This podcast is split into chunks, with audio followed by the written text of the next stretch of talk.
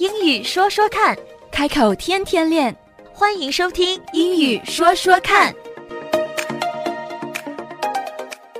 Hi everyone，欢迎回到英语说说看。在上期的节目里，我们了解到了 New York accent 里面的 coffee vowel，以及它所影响到的单词，就好比是 liquors 和 liqueurs，coffee 和 coffee。那么在本期的节目里，我们接着听那段 Amtrak 的 cafe car announcement，因为在列完饮品之后，John 还给我们介绍了一些吃的东西，还记得有哪些吗？Let's hear it again。让我们再来听一下。Let's hear it again. What kind of sandwiches? Well, we have about seven different types of sandwiches. They're freshly made. Uh, they are Boar's Head brand. We have a Parisian, which is turkey, brie cheese, lettuce, little mustard mayo uh, mixture sauce with it. Uh, we also have ham and Swiss on marble rye bread. We have buffalo chicken wraps. Got a little lettuce and some blue cheese. Uh, we also have our Amtrak famous cheeseburger. We have the hot dog, which is made by uh, Hebrew National. Uh, we also have salads. And for those who are looking for a vegan, vegetarian option, we have other new items as well with this menu. So Thank you very much. you're welcome. Let's break it down line by line. 我们一句一句的来。Let's break it down line by line. 这样在一开始已经跟我们说了，餐车上有很多三明治 sandwiches。在上期的节目里，我们也了解到这些 sandwiches 是可以 serve heated 加热的三明治。可是有哪些 sandwiches 呢？所以我问了一句：What kind of sandwiches are there? What kind? Kind 是种类。 What kind of sandwiches are there? 可是还没有等我问完，这样就已经开始回答了。因为当我说出 kind 的时候，他其实就已经知道我要了解它有什么种类的三明治了。其实这一点也足够证明了，在日常生活里，如果我们不能完完全全把整个句子说出去，那么最重要的是把关键的词语 key words 讲清楚，这样对方也可以了解到我们所要表达的意思。那么在这里，what kind 是最重要的两个单词，kind 是种类，what kind 有哪些种类？ We have about seven different types of sandwiches. They're freshly made. We have about seven different types of sandwiches. They're freshly made. 谈到种类，虽然我用的单词是 kind，在这样的回答里用到的是 type。 type 和 kind 在这里的意思是完全一样的，都是种类的意思。We have，我们有 about seven，大概七种 different types of sandwiches，不同种类的三明治。They're freshly made，它们都是现做的。Fresh 是新鲜的意思，fresh air 是新鲜的空气，freshly made 就是现做的。这样接下来的那句话 Uh, they are Boar's Head brand.，Their Boar's Head brand。brand 是牌子的意思，Their Boar's Head brand 这就是告诉我们，餐车里的三明治是 Boar's Head 牌子的。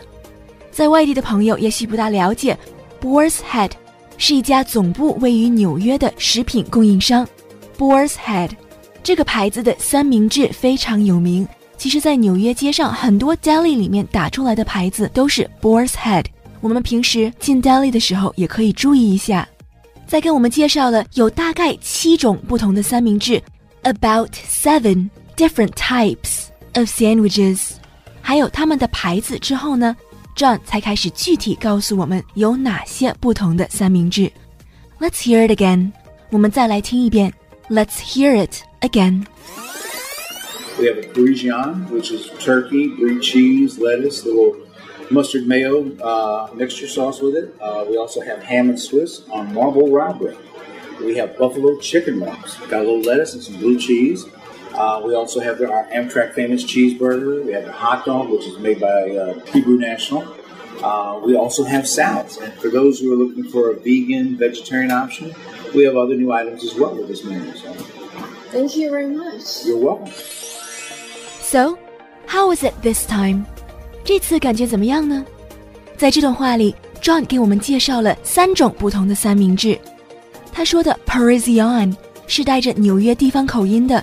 把口音去掉之后，这个单词的读法在美国有两种：第一种 Parisian，第二种 Parisian。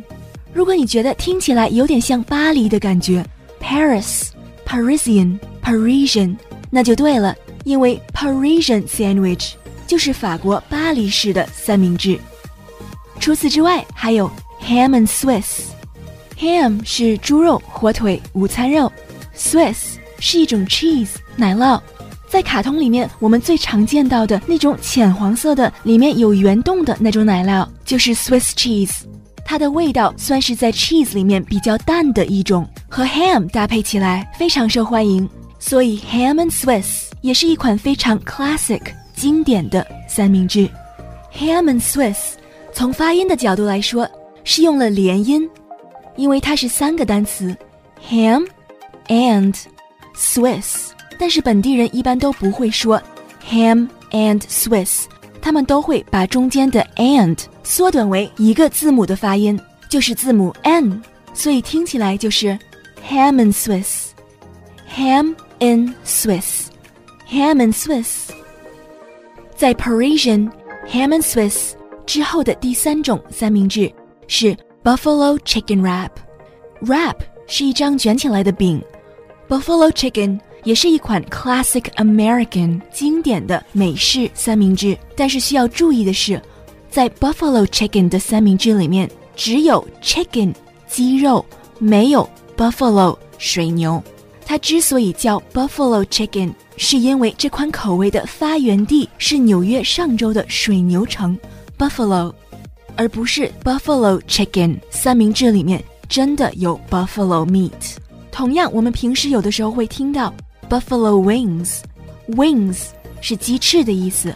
Buffalo wings 不是水牛的翅膀，是鸡的翅膀。那当然，buffalo 也是没有翅膀的。在这里，buffalo chicken 还有 buffalo wings 指的是水牛城的特色美食。今天介绍的 three types of sandwiches 在美国是非常常见的：Parisian、Ham and Swiss and Buffalo chicken。不妨下次可以亲自品尝一下。英语说说看，开口天天练。That's all for now。今天的节目就到这儿，我们下期节目再会。Don't forget to practice， 不要忘记练习呀。拜拜，拜拜。